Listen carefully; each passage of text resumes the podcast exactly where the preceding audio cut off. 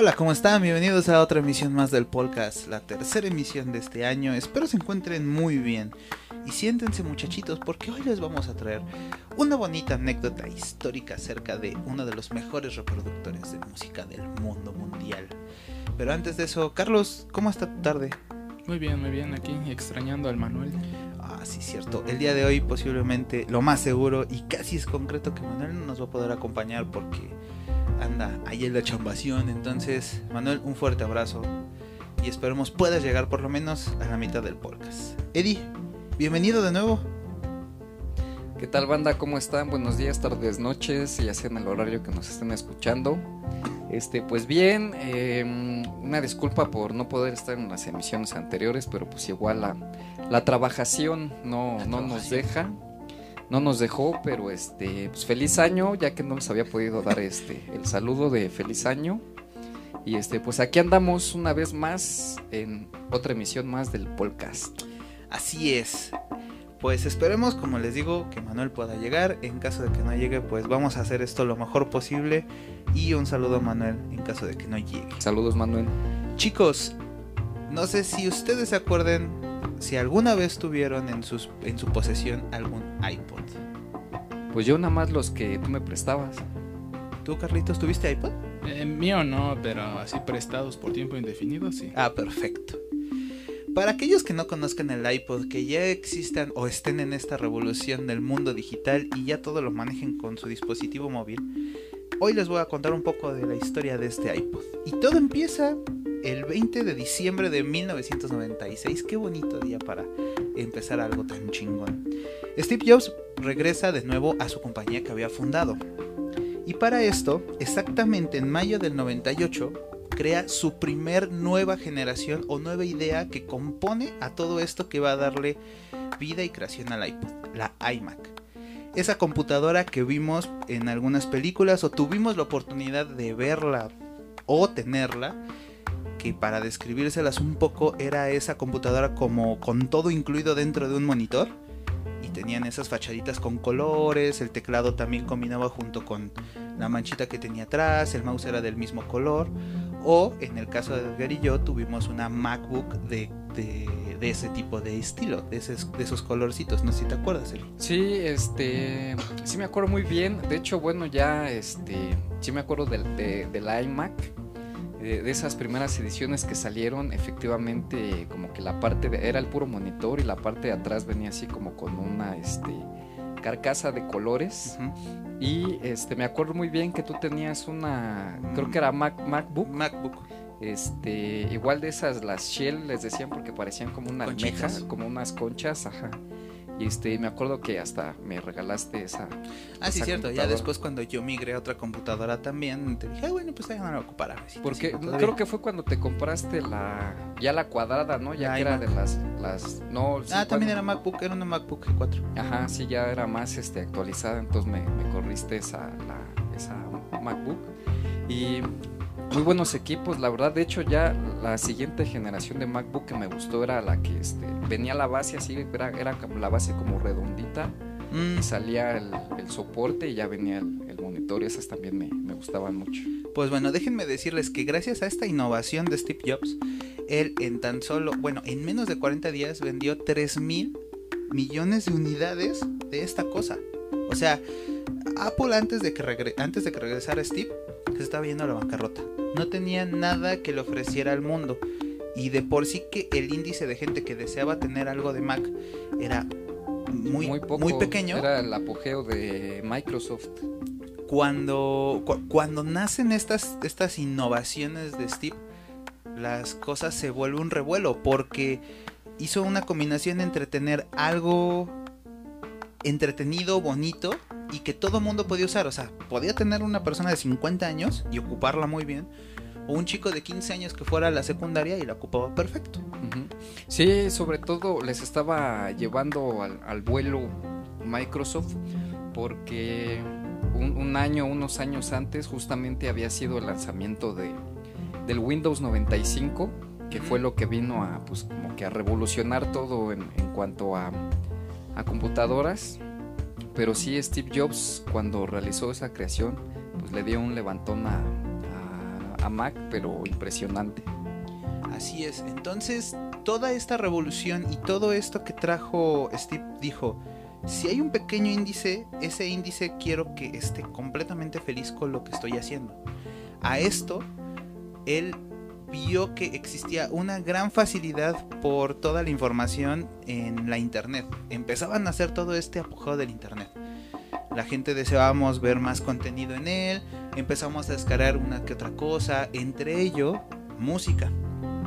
Entre toda esta, pues, mere que tenga de, información o cosas así, nace por ahí, gracias a Sean Feining, el creador de Napster una aplicación bastante ba- ba- bastante demandada. Napster me suena. me Napster suena. Bueno, me acuerdo. es para lo que nosotros fue Ares.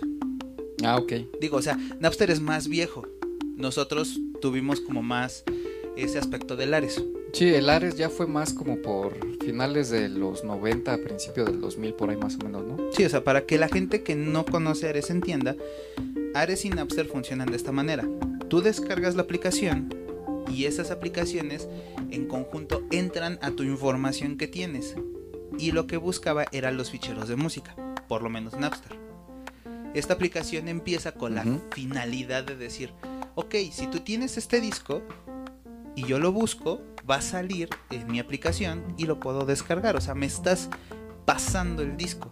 Sí, o sea, básicamente alguien que tenía descargado el disco en su computadora y tenía el programa, otro usuario que tuviera el mismo programa, Ajá. este indagaba entre los usuarios que tenían este que tenían instalado el mismo programa y ahí es donde podían ver que- qué discos, qué canciones y entonces era una ahí compartidera de, de Exactamente, música. o sea, era como como permitirte entrar Mm, a tu, a tu ordenador y empezar a visualizar lo que necesitabas. Solo que la aplicación lo que hacía era, yo estoy poniendo tal palabra y la aplicación buscaba en el fichero de tu computadora y decía, aquí está lo que estás buscando. Tú no, no sé si la recuerdas, hermanito. Napster o Ares. Bueno, Ares creo que sí lo ocupaste, ¿no? Ares, sí, Napster, no, ya. Creo que cuando quise moverle ya le habían tumbado porque tuvo muchos problemas legales. Así es, o sea, Napster, Ah, sí. a, a- a ser sinceros, tuvo grandes peleas y tuvo una pelea muy fuerte con Metallica incluso, por todo lo que fueron los derechos de autor, o sea, sí hubo un gran revuelo con ello. Se dice que incluso los artistas que estuvieron involucrados creían que era como tonto estar peleando con una aplicación y con una persona, con un programador, pues que realmente iba a la universidad. Y se pusieron a jugar con ella y decir, a ver, ¿qué canción quieres que busquemos tal? La, col- la colocaban en el buscador y ¡fum! salía. Es ahí donde realmente la gente empezó a decir, no, espérate, espérate, espérate. Toda la industria musical dijo, esto tiene que frenarse de alguna forma porque si no nos vamos a ir a la bancarrota. Y, y gracias a ese pequeño dato, a gracias a Napster, Steve Jobs vio una oportunidad muy importante. Vio esa forma de combinar su sistema operativo, su nuevo diseño y toda esa franquicia que tenía y creó iTunes. ITunes nace en el 2001 gracias a esta ideología de Napster. Tener un reproductor funcional, bonito, fácil de ocupar, en donde tuvieras la facilidad de encontrar a tu artista, el género, el disco, todo lo que pudieras, e incluso hasta calificar tu, tu canción para que tuvieras ranking. Le da un gran revuelo a todo esto, gracias a, a lo que es iTunes, y la gente empieza a querer ocupar a Mac. Empiezan a hacer a un lado a la PC y empiezan a adoptar a la, a, a la Mac como tal. ¿Esto a qué va poco a poco? Si ya tenía una interfase funcional, él lo que también deseaba era que aquellos artistas enojados y demandados por todo este problema de que pues estaban agarrando su información ilegal, crea lo que es la iTunes Store. Una, una tienda bastante pues sencilla, pequeña, porque poco a poco se empezaron a incluir a los artistas. Pero ahí podías encontrar al artista el disco completo o su discografía completa, pero tenías que pagar. Sí, lo podías, este, podías descargar la, la música, pero ya de una forma legal. Exactamente. Todo parecía que iba bien para Steve y todo parecía que iba bien para la creación de más cosas. Pero existía todavía un gran pero. La gente estaba feliz al tener un reproductor de música bonito y al escuchar su música en un reproductor bonito. Pero querían seguirla transportando. La transportación de música es algo que ha pasado desde años. Y Walkman era de los precursores y de los pioneros en ellas. Y después vino el Dixman. Exactamente, que al fin y al cabo es de Sony. Algo que a Steve Jobs no le pareció para nada coherente que Sony, al ser uno de los grandes de la música, uno de los grandes en la portabilidad de la música, no indagara y no creara un reproductor tan bueno como lo que él estaba creando. Es cuando entonces empieza a escuchar las ideas de un chico que se llama Tony Fadell, que era un diseñador independiente que mucho tiempo trabajó con Panasonic. Este chico tenía la intención y tenía la misma idea de crear un reproductor muy similar a lo que iba a ser el iPod. Algo que te dejara tener más información que lo que tenía un MP3. Que no fuera tan difícil buscarla y que no tuvieras que estar buscando entre carpetas. Y aparte que tuviera un disco sólido o un disco duro que te permitiera guardar más y más información. A lo cual, Steve, al entender esa idea y al ver que alguien ya estaba intentando dominar ese mercado también, pone a marcha forzada a todos sus diseñadores, a sus arquitectos, a sus programadores a manejar este dispositivo. Estamos hablando que iTunes nace a principios del 2001. Cuando a Steve se le ocurre crear este reproductor, fueron nueve meses de chinga para todos ellos porque de tener juntas cada mes, Steve dice, no, vamos a hacerlas cada 15. No, ahora cada semana. No, ahora tienen que ser diarias. Y él intentaba hacer lo posible porque todo fuera fácil, funcional y, atractivo para la gente. Que en tantos clics encontraras tu canción, que fuera fácil reproducir la música, que tuvieras una forma de subir, bajar el volumen de una forma ergonómica. Y es ahí cuando exactamente, por ahí del 23 de octubre de ese mismo año, nace la primera generación de iPod. Steve manda una conferencia y les dice, solo les tengo una pista, no es una computadora. La gente de la farándula, bueno, la gente de los medios, dice, pues ¿qué será, no? Hace poco nos enseña su software de iTunes, ahora ¿qué nos traerá? Nace el iPod. Un proceso bastante difícil, un proceso que les costó mucho trabajo porque tuvieron problemas incluso con la batería, pero lo, lo logra al sacar. La gente se enamora con él, solo todavía existe un problema. Era básicamente un dispositivo creado para la gente de Mac. Sí, porque para poder, eh, incluso hasta la fecha, digo, no sé, bueno, ya no estoy como que tan apegado, pero en ese entonces, si tú le querías este, agregar música a tu, a tu iPod, pues no podías hacerlo por otro medio que no fuera el iTunes, precisamente. Y sigue siendo así, o sea, la intención de tener tu música tanto en un iPhone como en un iPod es vincularlo por iTunes o comprar música direct- directamente de iTunes Store o, en este caso, descargar alguna aplicación de streaming y reproducir tu música. Poco a poco las cosas han evolucionado tanto que ahora ya no tienes la necesidad de decir, tengo que tener mi música comprada. Simple y sencillamente ahora pagas una suscripción y esa suscripción te permite deslizarte Sí, por millones de canciones. esto, sí. La realidad es que esto enamora a la gente, pero sigue siendo una herramienta que no todo mundo podía poseer. A Bill Gates se le llamó la atención, mucha gente estaba enamorada con el diseño del mismo iPod, pero tenías una limitante. Si querías uno, tenías que tener sí o sí una Mac. Sí, para poder tener iTunes y por ende poder meter música a tu iPod. A pesar de que era una gran idea, a Steve no le estaban funcionando los números. Lo único que le funcionaba era como esa mercadotecnia que sin querer se hizo. Los audífonos blancos fueron como ese... ¿Qué es eso? ¿Por qué él trae un audífono blanco?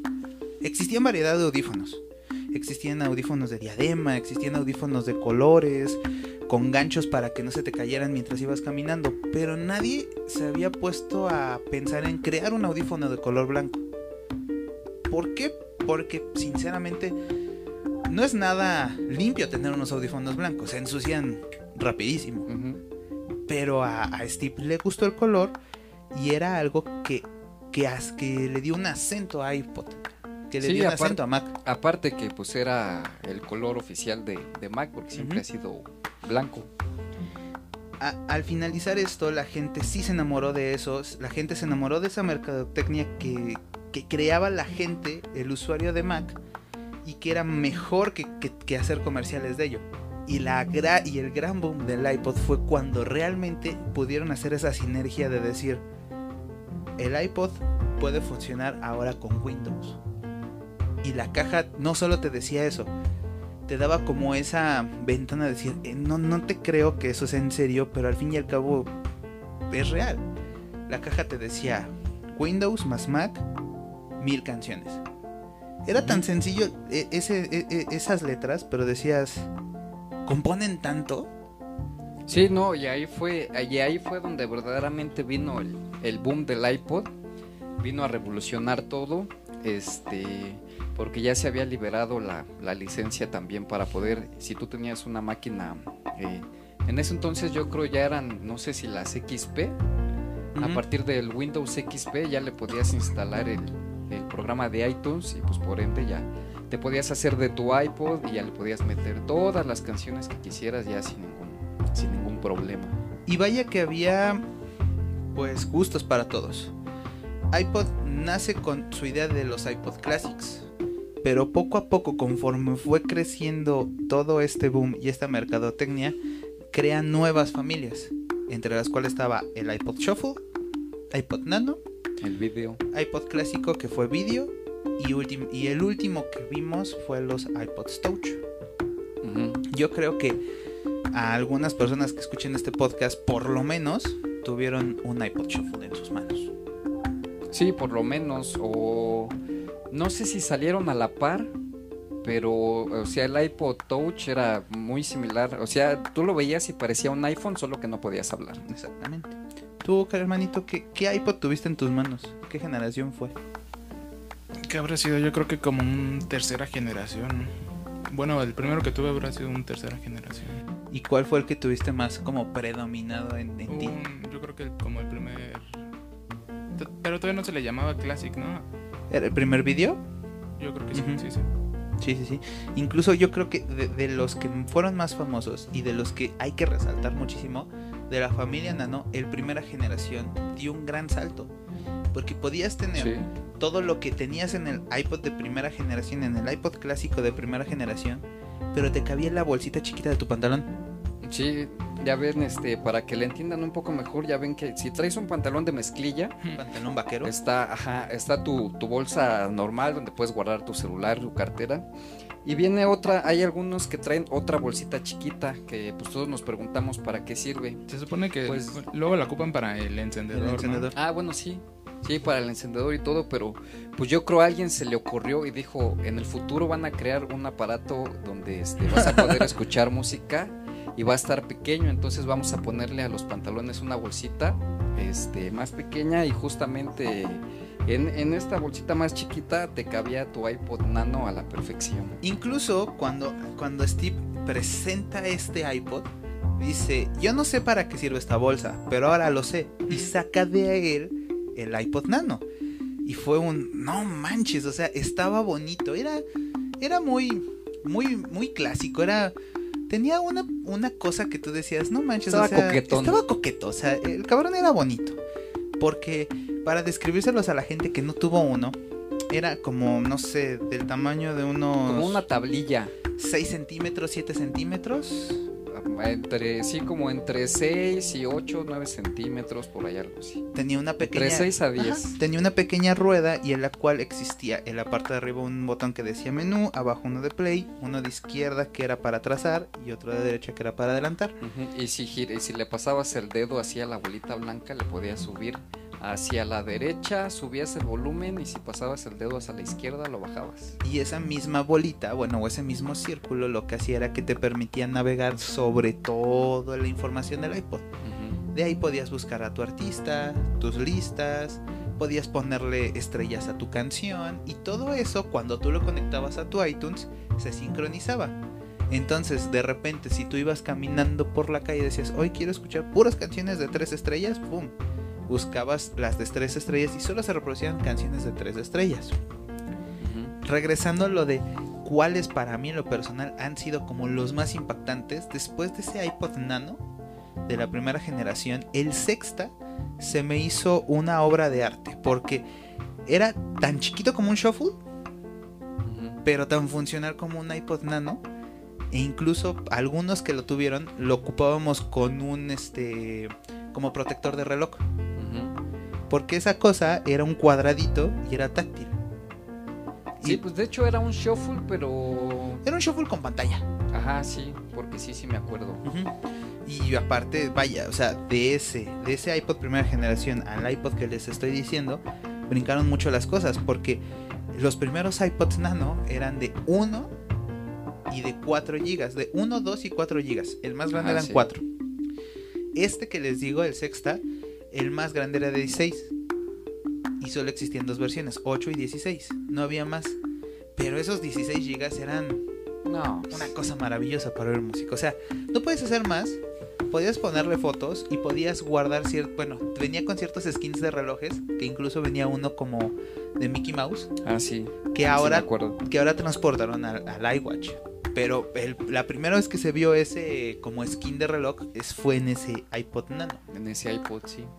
Ahora, hablando del Shuffle, que fue un dispositivo que realmente, pues la mayoría tuvo porque era de fácil acceso. Y aparte- Económico, este, no ocupaba mucho. Te lo podías colgar incluso en el cuello de la camisa, aquí lo podías este, atorar sin ningún problema. E- El primero que salió, incluso, era bastante básico de ocupar. Era como una tableta, como dice Edgar, pero le quitabas como su tapita y era en USB. Lo conectabas directamente a la computadora y vendías tu música. Un gigabyte, Era, era como de 2 por 2 o 3 por 3 pero era más largo. Y tenía la misma bolita, pero. shuffle? Ajá, el shuffle. El primero era como un- una lengüetita. Que venía incluso con un USB. Ese fue el primer shuffle. Ah, no, yo me estaba, yo me estaba acordando del otro, que sí era un cuadradito, Era un como de cuadradito. 3 por 3 más o menos. Ese vendría siendo el ¿Segunda? tercera. Ok. Porque el segunda era un cuad era como un rectángulo.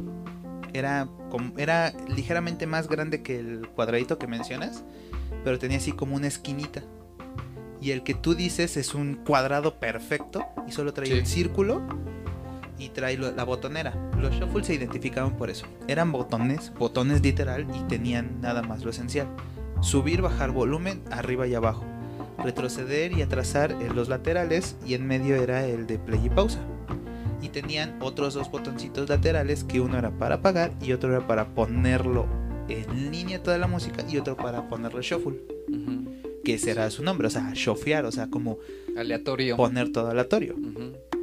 Realmente esos creo que fueron como los más comerciales y los más vendidos porque podías conseguir tu iPod Shuffle alrededor de los mil pesos. 1500 por ahí así, ajá. Sí, estaban, estaban baratos y pues por el simple hecho de decir, ah, traigo un iPod, pues ya le podías meter las, las canciones que Yo, yo recuerdo que cuando iba en la, en la prepa les decía a mis amigos que tenían un Shuffle, no manches, esas cosas salen en los compops porque todo el mundo tenía uno, o sea, se los colgaban en la mochila y aunque no los fueran escuchando se veían nice. La neta se veían chidos. Sí, se veía chido. El que realmente a mí sí me gustó un montón de los shuffles fue el cuarta. Pero porque se me hacía muy sofisticado, se me hacía muy bonito. Era una pastillita chiquita de menos de 3 centímetros que solo tenía para conectar los audífonos, el de encendido y todo lo controlabas con tus audífonos. En los audífonos ya venía el de menú, más y menos. Mm. No fue muy famoso, pero lo personal a mí se me hacía padre porque decía, esa cosa a cualquiera le puede le puede quedar. Incluso hasta te lo puedes poner, bueno, en el comercial te lo ponían como que lo podías poner como corbatas. Ajá, sí. Se veía nice, o sea, dices, ah, se ve bonito, se ve interesante. Sí, sí recuerdo. De ahí, pues ya después de todas estas generaciones, el vídeo sí fue un gran boom. Pero el que causó impacto completamente, yo creo que todo el mundo deseábamos, era el de YouTube. El de YouTube era, iPod era- YouTube. Era color negro con la pancita roja. De ese sí no me acuerdo tú. Y atrás, en donde decía iPod, venían las firmas de todos los de YouTube. Y a lo mejor no eras fanático, pero el color se veía bien chingón. Y aparte otra cosa de esos productos es que sus comerciales de verdad te hacían decir sus cosas. Sí, Entonces, claro. Sí. igual no escuchabas a YouTube, pero veías el comercial y decías, yo Ah, quiero, eso. uno. Ah, sí. Sí, y es que aparte, o sea, el comercial para describírselos era un comercial a color atrás de un fondo con una persona como su sombra en negro completamente. Y lo que detonaba eran los audífonos blancos. Y se oía la canción de Vértigo de YouTube. Es más, o sea, yo sigo acordándome de YouTube, digo, de, de iPod. Y lo primero que se me viene a la cabeza es la canción de Vértigo de YouTube. Y digo, gracias a iPod, creo que he escuchado muchas canciones de ellos, pero no soy gran fanático. Pero sí como que lograron hacer una buena sinergia de mercadotecnia. O sea, formarse muy bien entre iPod y YouTube fue algo muy, muy increíble. De hecho, ese modelo es de los más cotizados. Claro. Incluso ha- hay poca gente que, que sabe. Antes de que saliera el video salió un iPod Photo. Que te permitía ver tus fotografías. Y que era como la revolución. No fue tan importante. Pero también hubo una edición de YouTube. Y esa está más bonita porque es completamente negro. Todo, todo, todo negro. Se ve muy, muy bonito. Pero entre ese y el video son muy, muy este, cotizados. Y quien tiene uno en perfecto estado lo puede vender en lo que desee.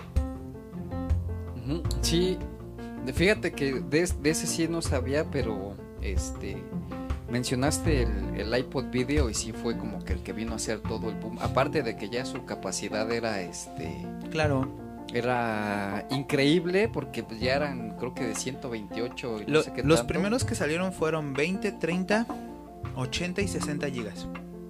Bueno, en ese orden, pero fueron los primeros. Después sacaron una versión junto con los iPods Touch. Cuando nace el primer iPod Touch, siguen sacando las generaciones de iPod y le llaman iPod Classic. Como para darle el último aplauso o la última obra de arte a, a los iPods. Y sale los La Classics. despedida. La despedida. El más grande era de 120 gigas y el más chico en ese entonces era de 80. Entonces, nada más habían dos versiones. Eran muy bonitos, pero realmente eran similares a los otros. Si tenías un poquito de paciencia y veías por ahí algún video, podías ponerle incluso el mismo sistema operativo del Classic a un video anterior. Entonces, no había mucha diferencia. Vaya, eran bonitos estéticamente, pero hacían lo mismo que un iPod video de cuarta generación. Lo, lo revolucionario, lo- la revolución más bien fue cuando llega el touch, el touch. Porque ahí fue donde hicieron una sinergia entre lo que era iPad, iPhone y iPod. No, pero iPad todavía no existía ahí. De hecho, creo que la- el iPod, a partir del iPod Touch, fue que se empezó a desarrollar lo de los iPad, porque que según yo recuerde todavía no había iPad en esa época. El iPod Touch segunda generación nace junto con el iPad 1 y ya existía el iPod 3GS. Fue cuando empezó a hacerse como esa simbiosis entre todo, el- entre todo el sistema operativo. Y realmente lo triste de todo esto es que de lo último rescatable de, de iPod vendría siendo el iPod cuarta generación. Porque trae lo mejor de esos mundos que se fueron evolucionando, pero ahora con una cámara un buen sistema operativo, algo entretenido, podías jugar, podías divertirte, podías escuchar música. Pero como decías al principio, la diferencia entre iPod y iPhone era que con uno hacías llamadas, con el otro no. Conforme fue creciendo el iPhone, el mismo iPhone fue enterrando al iPod. A pesar Sí. de que hubo generaciones adelante de ese iPod, eh, la gente prefería decir, ok, pues si cuesta tanto el iPhone y esto cuesta tanto, pues mejor le amachino un poco y me compro mejor un iPhone. Traigo, es como si trajera el iPod, pero pues la diferencia es de que me permite hablar por teléfono. Sí, o sea, no había gran diferencia, porque si existía un iPhone que tenía la capacidad de 8, existía un iPod con 8. Si existía iPhone de 16, existía iPod de 16. Entonces, ¿para qué comprar dos dispositivos y traer dos cosas en la bolsa cuando podías tener solo una cosa? Ujú. Es ahí cuando realmente los iPods pues fallecen como tal, ¿no? Termina como esa vida de los iPhones y iPods. de los iPods y, y realmente pues nace toda esta, esta nueva idea y, y hace que Steve Jobs tuviera tanta razón hace tantos años, estamos hablando noven- del 96, y estamos en el 2022 en donde dijo, en algún momento las cosas se van a volver tan digitales, tan necesarias para nosotros, pero algo que sigue prevaleciendo y que seguirá siendo vivo y lo tenemos por naturaleza es oír música. Sí. Y, y tan Sí, cierto es así que, que hoy están escuchando el podcast en un streaming, en, en alguna aplicación que tengan, y pues que se los agradecemos un chingo, ¿no? Realmente. Sí, en la computadora, en el celular. Este. Vaya, hay muchas, hay muchas formas ya ahora de, de poder escuchar música, pero el punto literal es ese de que pues yo creo que sin música no podríamos vivir así de sencillo.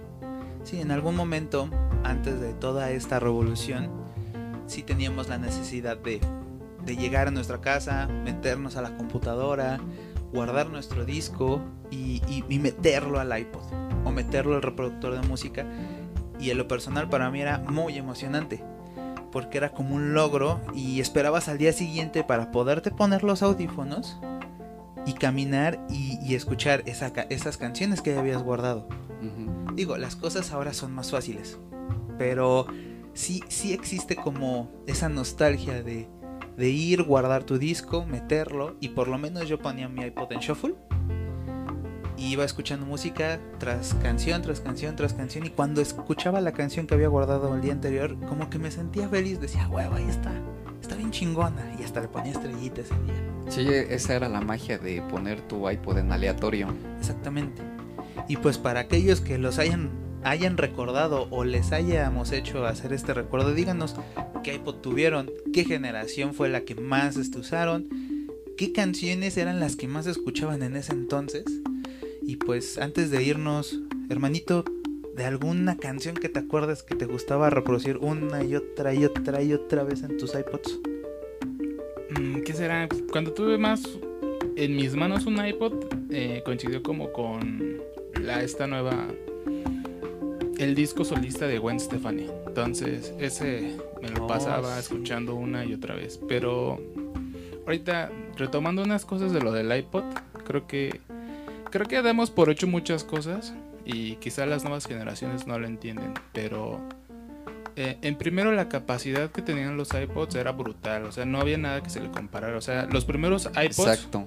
eran básicamente, y si, y si lo ven con un poquito de detenimiento, en realidad es un disco duro de una computadora, Exactamente. O sea, por eso tenían tanta capacidad, ¿no? De hecho, muchos iPods tenían más capacidad que algunas computadoras en esa época. Sí, de Ot- hecho. Y, y otra cosa muy mágica de los iPods, que, que se me había olvidado completamente, era el circulito táctil, ¿no? O sea, creo que.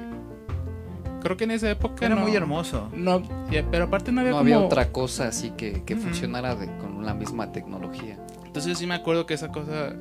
eh, Es lo que yo siempre. Bueno, lo que luego digo. Las cosas de, de Mac siempre fueron como muy mágicas, ¿no? Siempre- Bueno, no sé si lo que se le pudiera comparar sería el pad de la BlackBerry. Sí, pero estás hablando que la, la pad de esa BlackBerry nació muchísimo después de que naciera el iPod. Los primeros, eh, el primer iPod para ponérselos de esta forma, el rollpad, que se llama así, era una, una rueda que giraba, o sea, sí sentías que daba vueltas. Las siguientes generaciones ya las hicieron táctiles. Entonces, ah, sí es cierto. bien o mal, lo que dice Carlos es cierto. O sea, era tan mágico sentir eso, era tan funcional y decías, es que te sentías con un pedazo de tecnología tan valioso que, que hoy por hoy, como dice Carlos, o sea, damos por hecho muchas cosas. O sea, es tan fácil decir, abres, pones tu aplicación, oyes música y listo. Pero detrás de todo eso existió un camino tan grande de tantas cosas que, que, se te olvida por completo. A pesar de que tengas la edad que tengas y de que hayas vivido todo eso, se te olvida. Y para alguien que es joven, dices, nah, no es cierto. Sí, sí es cierto. O sea, alguna vez pasamos por todo eso. Y si nos queremos ir más para atrás, tendríamos que hablar hasta de los acetatos. Uy, sí. Pero bueno, ya retomando. También otra cosa que siento que era muy mágica de los el, el primer iPod que reproducía video también, o sea, poder ver una, tener una una, película. tener una pantalla de color tan pequeña con esa definición, también era una cosa que no se veía, que no era Brutal. común, porque en esa época teníamos pantallas de estas que se llaman de LCD, de esos como los relojes digitales, o sea, en realidad los Walkman, los Dixman, Ujú. Casi- El NetMD.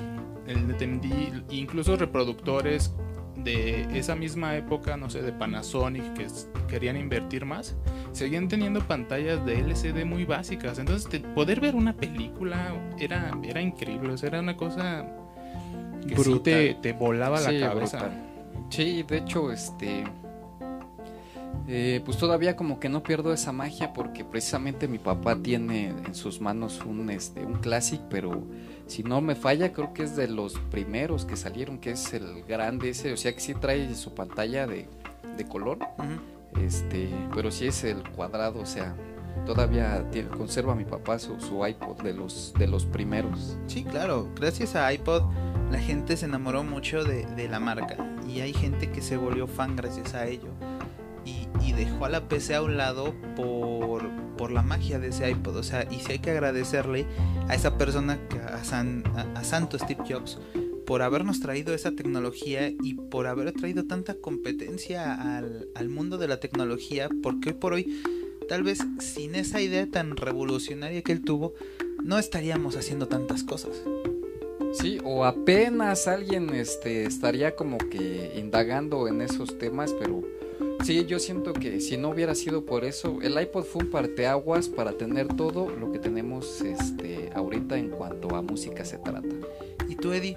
¿De qué disco? ¿Qué disco era el que escuchabas una y otra vez ahí en, en algún iPod? Este, no, pues si no mal me acuerdo, era el detector de metal de Moderato. Uf, ese era como que el boom, así lo podía estar oyendo todo el día. Pues bueno, ya para despedirnos, yo escuchaba mucho a Panda en Ah, ese entonces. Tenía, creo que hasta amantes juntamente en ese entonces. Sí. A, a Panda ahí en, mis, en, en mi iPod y me encantaba escucharlo y, y lo que más me gustaba de usar un iPod era que me enajenaba tanto que todas las canciones tenían que poner, tener portada. Si no tenían portada me molestaba conmigo Sí, la mismo imagen, ajá. y tenía que regresar a la computadora, buscar qué canción era, ponerle portada, volver a pasarla y como que era un momento zen para mí. O sea, creo que fue de las épocas en las cuales fui más ordenado con algo en mi vida, que fue la música. Realmente. No, y yo también, y hasta la fecha igual ahora en el celular, pues ya ves que tienes tu reproductor. Y igual si veo algún disco o alguna canción que sale sin imagen, si me causa así como que un conflicto, igual me tengo que regresar, ponérsela y listo. Pero eso también era algo muy, muy importante del iTunes, ¿no? Que permitió ese, ese orden, ¿no? Ese orden. Ajá, exacto. Entonces, también. Así que pues, si en algún momento se preguntaron o dijeron de dónde salió tanta cosa, hoy les hacemos, hoy les hicimos un pequeño resumen de lo que fue el iPod, de lo que fue el iTunes y toda la historia detrás de incluso hasta su propio iPhone, si es que manejan Los alguno de ellos. orígenes. Así que espero esto les haya gustado mucho. Nos andamos viendo la siguiente semana. Cuídense un montón. Hasta luego. Esperen, antes de despedir, yo quiero hacer un pedido a la gente de Apple porque creo que ya tiene unos años que no han hecho algo que sea se sienta así verdaderamente Mágico. mágico. Sí. Entonces, por favor, échenle ganas. Demuestren que Steve sigue ahí adentro a pesar de que ya no está. Y de paso, pues ya les hicimos la promo y si gustan patrocinarnos, échenos la este, mano. con unos iPod, pues estaría, o unos iPhone estaría genial. Ya de menos un iPod Classic. Nos De andamos viendo. Baigón.